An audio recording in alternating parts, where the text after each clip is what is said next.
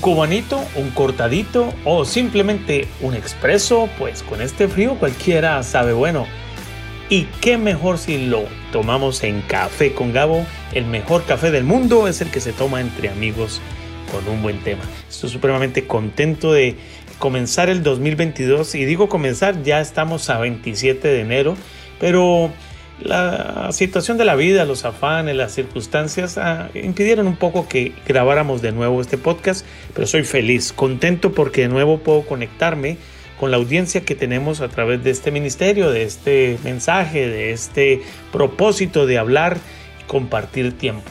Para este año me gustaría enfocarme un poco diferente a los años anteriores eh, por lo cual, mm, mi propósito es grabar 12 podcasts durante el 2022, uno por mes. Me gustaría tratar sobre libros, hablar un poco de qué nos enseñan algunos libros y resaltar algunos apuntes de cada uno de ellos. El primero en el cual quiero comenzar este año se llama Cómo ganar amigos e influir sobre las personas. El autor es Dale Carnegie ocho objetivos que este libro le pueden y me han ayudado a lograr para mejorar las relaciones interpersonales. Eh, Del Carnegie nació en 1888, interesante, en Missouri, y su primera edición en español fue hasta el 2019, precisamente en abril. Editorial del Bolsillo o Penguin Random House, grupo editorial, fueron aquellos que imprimieron esta estas hojas. Así, para los que no me conocen, soy Gabo Vargas, eh, soy un hombre colombiano nacido en Bogotá, padre de dos hijos, soy esposo y pues eh, sobre todo paisano con un deseo de aprender de, de avanzar, de conocer y aprovechar bien el tiempo. Y ante todo soy el host de Café con Gabo. Las relaciones interpersonales son importantes y a mi edad he podido descubrir que son mi pasión compartir con las personas, entender su situación, escuchar lo que dicen. La acción recíproca entre dos o más personas. Se trata de relaciones sociales que como tales se encuentran reguladas pues por leyes e instituciones de interacción social. A veces, y debo reconocer, he roto estos principios y me ha causado muchos problemas, enemistad, personas que por alguna razón ya no quieren hablarme, pero Qué bueno poder entender y reconocer que necesitamos ayuda. Este libro verdaderamente trata de ello. En toda relación interpersonal interviene la comunicación. Tema difícil, que es la capacidad de las personas para obtener información respecto a su entorno y compartirla con el resto de la gente. Hay que ahondar un poco en el tema de la comunicación, pero en sí es el proceso que, valga la redundancia, es comunicativo y está formado por la emisión de señales. Todos emitimos algo a través de sonidos, a través de gestos, a través de señas, con el objetivo de dar a conocer un mensaje. Y las personas captan fácilmente estos gestos, estas señas, estas señales. Así que esta es una de las áreas que constantemente deseo y en este año ahondar para mejorar. Por ello compré este libro, no comparto todos los principios del libro, es normal, todos saquemos algunas conclusiones, algunas están muy buenas, otras no les pongo cuidado, pero en sí em, voy a mencionarles aquellas que me llamaron la atención, resaltar aquello que ha sido de valor para mi vida. ¿Buscas una iglesia cerca a tu casa? Mm, mejor busca una iglesia cerca a Dios, cerca a la Biblia. Misión Casa, una iglesia cristocéntrica, bíblica, y sobre todo una iglesia donde eres bien recibido. Estamos en el 555 Fairpond Drive, Gulf Breeze, Florida 32561. Puedes encontrar más información en el www.misioncasa.org. Misión Casa es tu iglesia. El tema es cómo ganar amigos e influir sobre las personas. Primero, Salir de la rutina mental, concebir nuevas ideas y ampliar o renovar la visión para este 2022. Tareas, culminar proyectos, establecer cierto prestigio con, los, con aquellos que compartes tu vida, obtener el respeto, porque cuando se habla sinceramente las personas valoran verdaderamente esto en nuestras vidas. Preservar relaciones humanas, de esto se trata. Cómo proceder ante las quejas, y sobre todo cómo evitar discusiones que no nos llevan a ningún lado. convertirnos en unos conversadores joviales y mejores expositores de ideas en público, despertar un entusiasmo en los círculos de amigos, en los círculos sociales, ¿por qué no con la familia, con los hijos?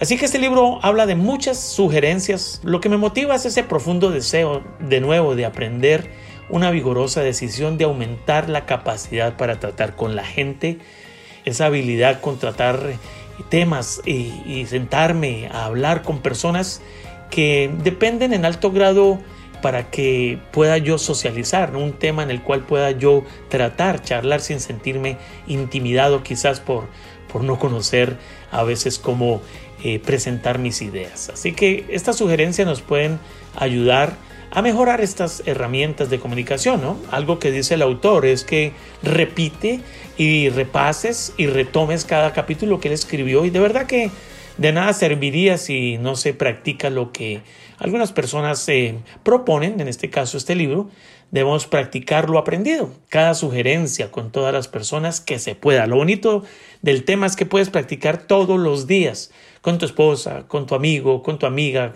vecino, en tu trabajo, donde quiera que vayas, vas a poder adquirir mejor habilidad para romper hielo, para tratar temas eh, a veces serios, pero con, con, con, una amabilidad que los demás te van a respetar.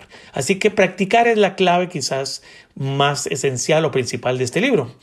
Leer el libro requiere también de ciertas técnicas que te pueden ayudar. Yo subrayo con un lápiz rojo, con un bolígrafo o resalto cuando encuentro una indicación que a mi juicio puedo usar, ¿no?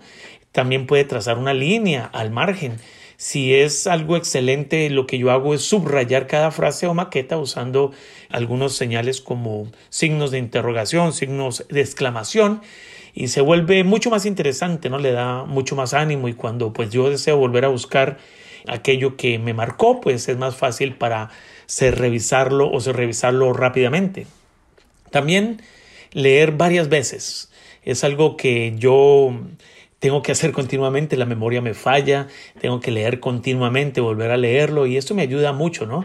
Y además trae mejor beneficio. Hay un hombre que se llama Bernard Shaw y él señaló, quizás no sé si viva, pero señaló una vez que si se enseña algo a un hombre, jamás lo aprenderá. Interesante. Si se enseña algo a un hombre, jamás lo aprenderá. Y yo, pues me detuve allí y digo, ¿por qué lo dice? Y de verdad que tiene razón. Aprender es un proceso más que de enseñanza, es un proceso activo. Es decir, aprendemos haciendo, practicando, metiendo las manos, eh, ensayando. Así que si, si, deseamos aprender esto, lo que este principio nos indica es que practiquemos mucho. Y hay algo también importante que señala el autor, es que llevar un diario para que veamos cómo vamos progresando. Si lo revisas en una semana y haces la, el resumen de lo aprendido, vas a ver cómo has avanzado. La primera parte del libro trata sobre técnicas fundamentales para tratar con el prójimo. Aquí voy a marcar algunos principios bien importantes, interesantes, y el primero eh, me encanta porque el autor dice lo siguiente, si quieres recoger miel, no le des puntapiés a la colmena. La crítica es inútil porque pone a la persona a la defensiva y por lo común hace que trate de justificarse, ¿no? La, crítica es peligrosa además porque lastima a la persona, hiere su sentido de ser humano y sobre todo despierta su resentimiento. Hans Selzy, psicólogo, él marcó que tanto como anhelamos la aprobación, inmediatamente tenemos la condena. Depende de lo que tú hagas, eh, recibes alguna de las dos. Así que el resentimiento que engendra la crítica puede desmoronar a empleados, miembros de la familia, amigos, relaciones. Hay un ejemplo que él puso mejor sobre un jefe que le hablaba a un obrero que no, no le gustaba colocarse el casco de protección. Él al principio le ordenaba con mucha autoridad, tratando de que esta persona obedeciera, pero lo que lograba era ver un desgano en este empleado. Luego de practicar varias veces ese mismo tono, veía que este empleado bajaba el rendimiento en su trabajo y sobre todo la relación con él se iba, se iba debilitando. Empezó a, practicar algo diferente y un día se le acerca y le dice que si el casco le resultaba incómodo o tal vez no le sentaba bien o si había algo en el casco que no le que no lo hiciera sentir eh, pues eh, agradable, ¿no? A sentir eh, algo de protección. Cambió las preguntas, se aproximó a este empleado de diferente manera y a lo último le dijo, protege tu vida, es importante, te apreciamos, si te pasa algo vamos a sufrir. Según la historia de este autor, este empleado empezó a usar el casco porque se sintió apreciado. Así que la primera regla que podemos hoy enmarcar a través de esta primera parte de técnicas fundamentales para tratar con el prójimo es una, es una regla que tú y yo las conocemos, pero a veces se nos olvida. Regla número uno, no critiquemos, no condenemos, no nos quejemos. No criticar, no condenar, no quejar. El segundo gran éxito para tratar con la gente de este que este libro presenta dice que solo hay un medio para conseguir que alguien haga algo. Es hacer que el prójimo quiera hacerlo. Exclusiva esta idea, ¿cierto? De hecho, es algo que todos sabemos. Cuando queremos que algo suceda, lo mejor es que la persona que, que a la cual le invitamos que lo haga es que tenga deseos de hacerlo. Pero ¿cómo se logra eso? Pues hay personas que lamentablemente se convierten en inválidos para obtener simpatía y para obtener atención y para satisfacer así sus deseos de importancia. Si le damos al prójimo una honrada apreciación, y no estamos, y el libro no habla de adulación, la adulación es falsa, habla de apreciación. Una procede del corazón, ¿no? La otra no. Así que no temas a los enemigos que te atacan, teme a los amigos que te adulan, dice el general o dijo el general Obregón de Chapultepec, México, algún día. También lo afirmó el rey Jorge V. Él tenía un juego de seis máximas en las paredes de su, de su estudio en el palacio de Buckingham. Una de ellas era, enséñame a no hacer ni recibir elogios baratos. La adulación es un elogio barato. Adular es decirle a la otra persona lo que se piensa de uno mismo. Una de las virtudes más descuidadas de nuestra existencia cotidiana es la apreciación. ¿Por qué no mandarle felicitaciones al chef del restaurante donde cenas por lo bueno y lo exquisito del plato? Alienta a tu hijo cuando trae una buena nota. ¿Por qué no preparar los huevos del desayuno o construirle una caja para un pajarito y darle con aprecio un comentario? Buen trabajo muchacho, buen trabajo joven comentario de aprecio. Así que la regla número dos, demuestre aprecio honrado y sincero. Tercer punto de este capítulo, quien puede hacer esto tiene el mundo entero consigo. Quien no puede, marcha solo por el camino. Cuando se va de pesca, no lleves por carnada lo que te gusta a ti, sino lo que atrae a los peces. El único medio que se dispone para influenciar al prójimo es escuchar sus dolores, necesidades, gustos y de lo que quieren. Enséñales cómo conseguirlo. El profesor Henry A. Overstreet en su libro Influenciando el comportamiento humano dice lo siguiente. La acción surge de lo que deseamos fundamentalmente y el mejor consejo que puede darse a los que pretenden ser persuasivos es despertar en la otra persona un franco deseo. ¿Quién puede hacerlo? Pues es difícil, pero aquel que lo hace tiene el mundo entero consigo. Quien no puede marcha solo por el camino. ¿Cómo puedo lograr esto? hace la pregunta del autor. Antes de hablar debemos hacernos esta pregunta y esto impedirá a que se lance impetuosamente a hablar de todos nuestros deseos, de todos los deseos. Si hay un secreto del éxito, reside en la capacidad para apreciar el punto de vista del prójimo sobre todo ver las cosas desde el punto de vista así como del propio. Eso lo habló Henry Ford. El hombre que se puede poner en lugar de los demás, que puede comprender el funcionamiento de la mente ajena, no tiene por qué preocuparse por el futuro, según Owen D. Young. Así que la regla número tres, mis amigos, despierta en los demás un deseo vehemente. La segunda parte del libro habla de seis maneras de agradar a los demás. Eh, la invitación del autor es, en, su primera instancia, en esta segunda parte, es haz esto y serás bienvenido en todas partes. ¿Por qué no estudiar la técnica del más grande conquistador de amigos que ha conocido jamás el mundo? Cuando está a cinco metros, comienza a agitar la cola, le encanta que lo acaricien, saltará como enloquecido para mostrar lo mucho que quiere a la persona, muestra afectos sin motivos ulteriores, no quiere vender nada, no busca nada a cambio. Puedes ganar más amigos en dos meses interesados de verdad en los demás que lo que se pueden ganar en dos años esperando que los demás se interesen por ti. Tenemos tanto que aprender de aquellos perritos los cuales están dispuestos a mover su colita y a saltar y a recibir verdaderamente a veces sin esperar nada a cambio. Muestra interés sinceramente en los demás. Alégrate cuando los ves. El segundo punto de esta parte el autor dice que una manera sencilla de causar una buena impresión es la expresión de tu rostro. La expresión de un rostro es más importante, mucho más que la ropa. Una sonrisa expresa muchas cosas. Una sonrisa expresa, usted me gusta, me gusta la manera en que habla, me parece agradable estar cerca de usted, me causa felicidad, me alegra tanto verle la sonrisa de un bebé tiene el mismo afecto, ¿no te has dado cuenta? Sabemos que una sonrisa mecánica con amor fingido causa enojo.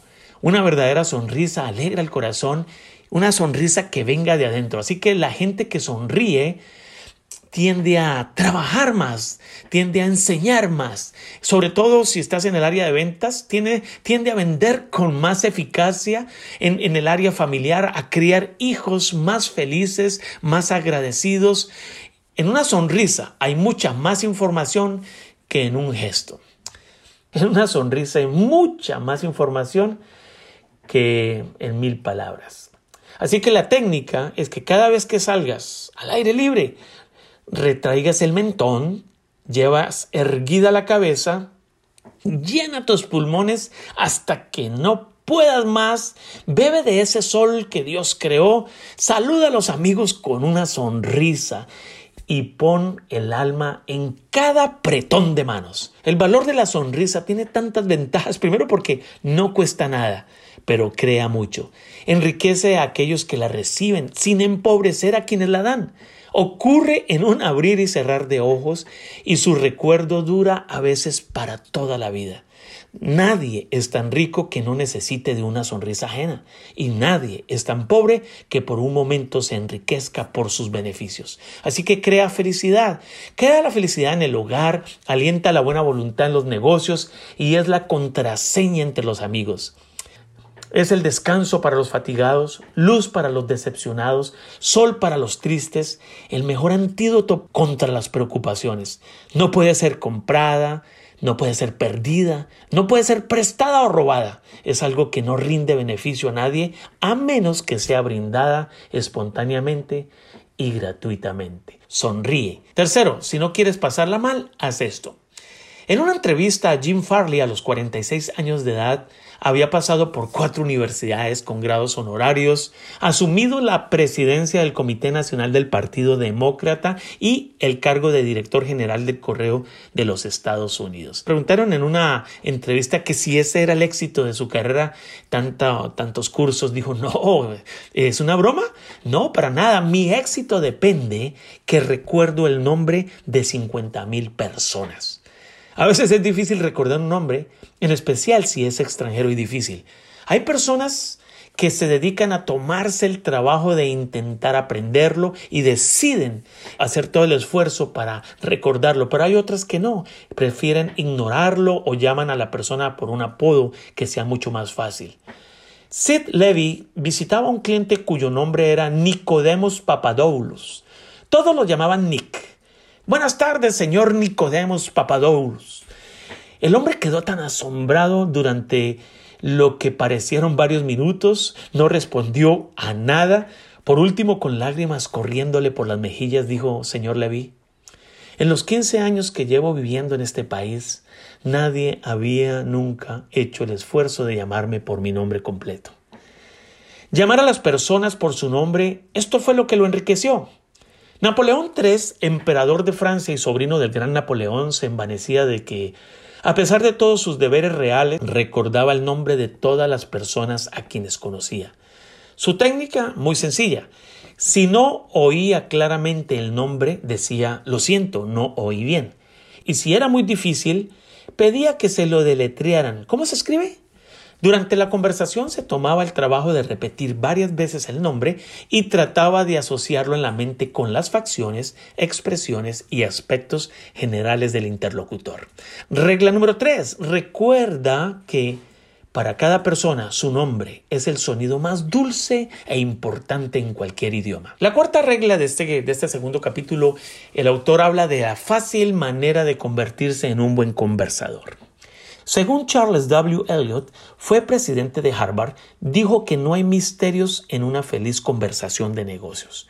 Es muy importante prestar atención exclusiva a la persona que habla. Nada encierra tanta lisonja como eso, prestar atención. Las personas que solo hablan de sí, solo piensan en sí.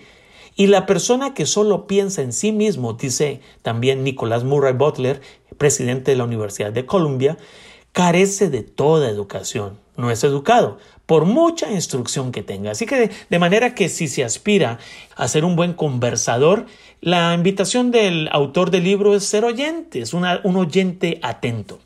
Para ser interesante, Dicen ellos, hay que interesarse. Pregunta cosas que el interlocutor se complacerá en responder.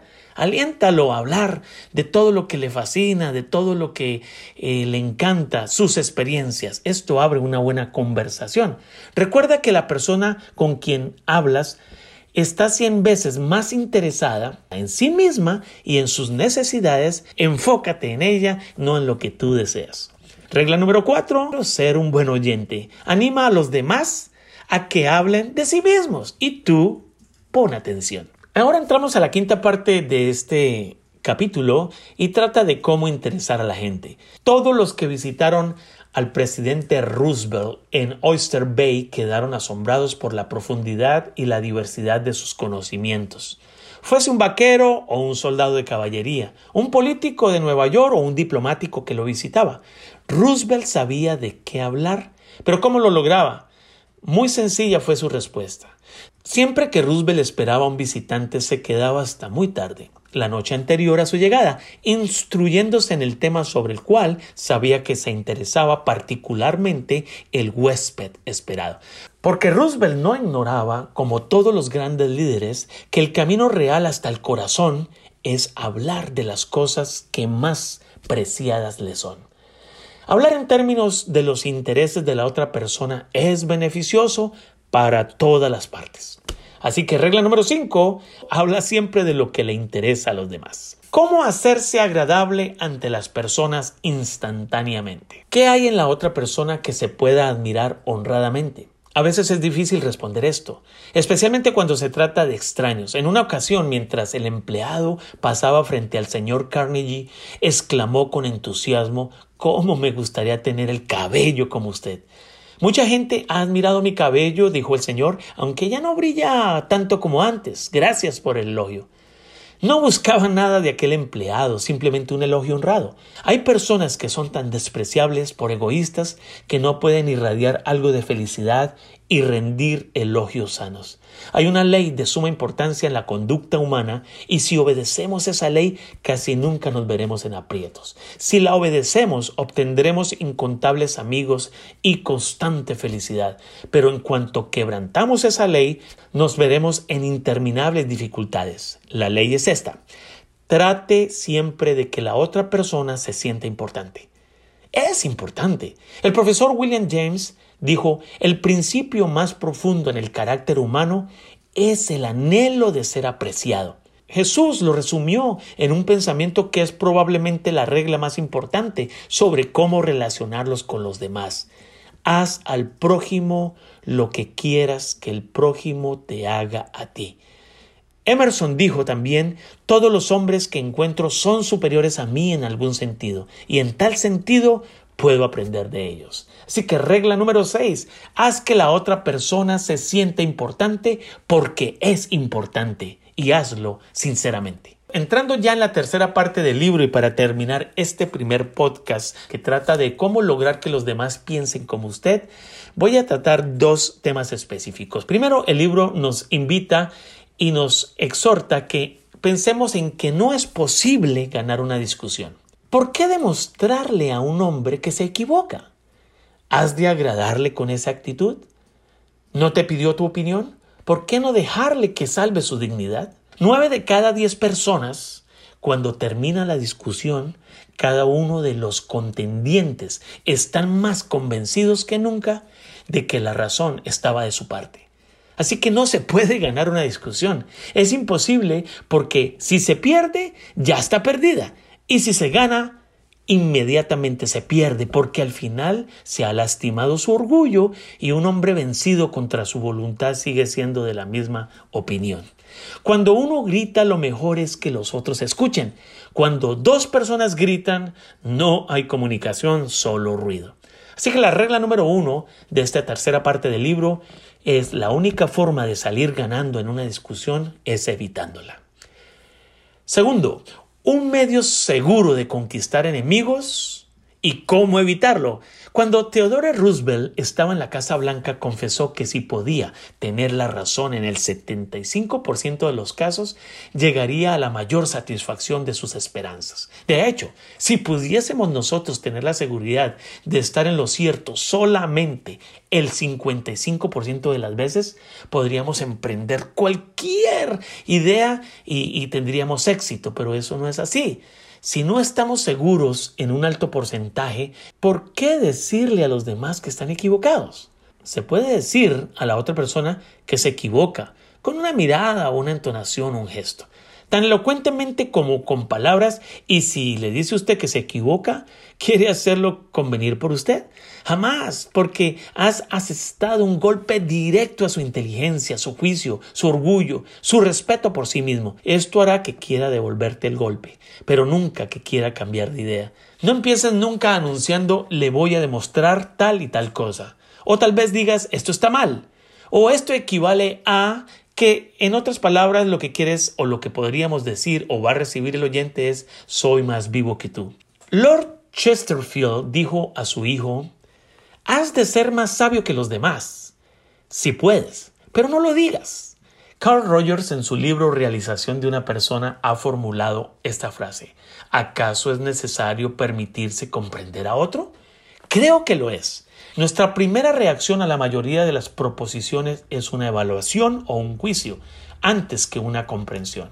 Cuando alguien expresa un sentimiento, opinión o creencia, nuestra tendencia es casi inmediatamente sentir tiene la razón o qué estúpido. Es anormal, es irracional, se equivoca, es injusto.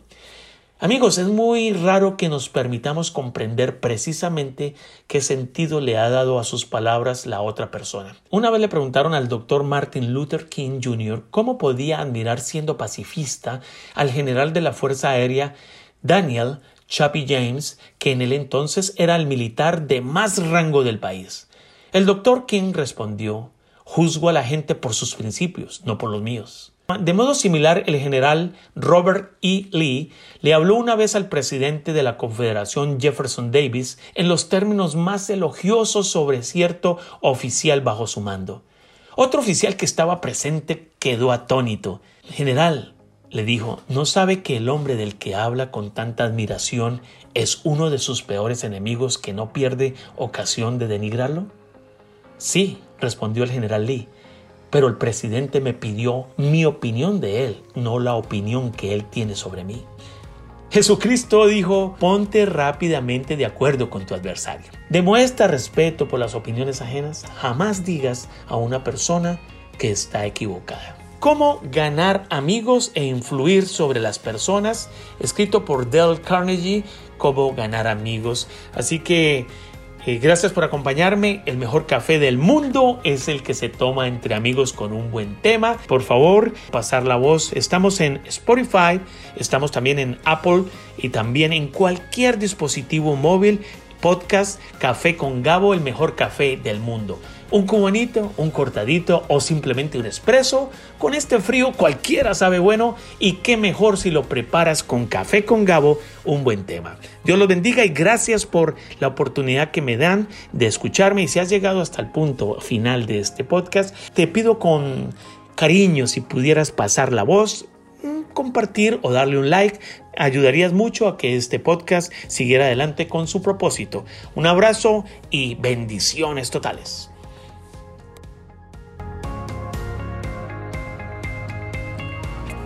¿Buscas una iglesia cerca a tu casa?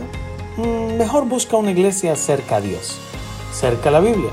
Misión Casa, una iglesia cristocéntrica, bíblica y sobre todo una iglesia donde eres bien recibido. Estamos en el 555 Fairpont Drive, Gulf Breeze, Florida 32561. Puedes encontrar más información en el www.misioncasa.org. Misión Casa es tu iglesia.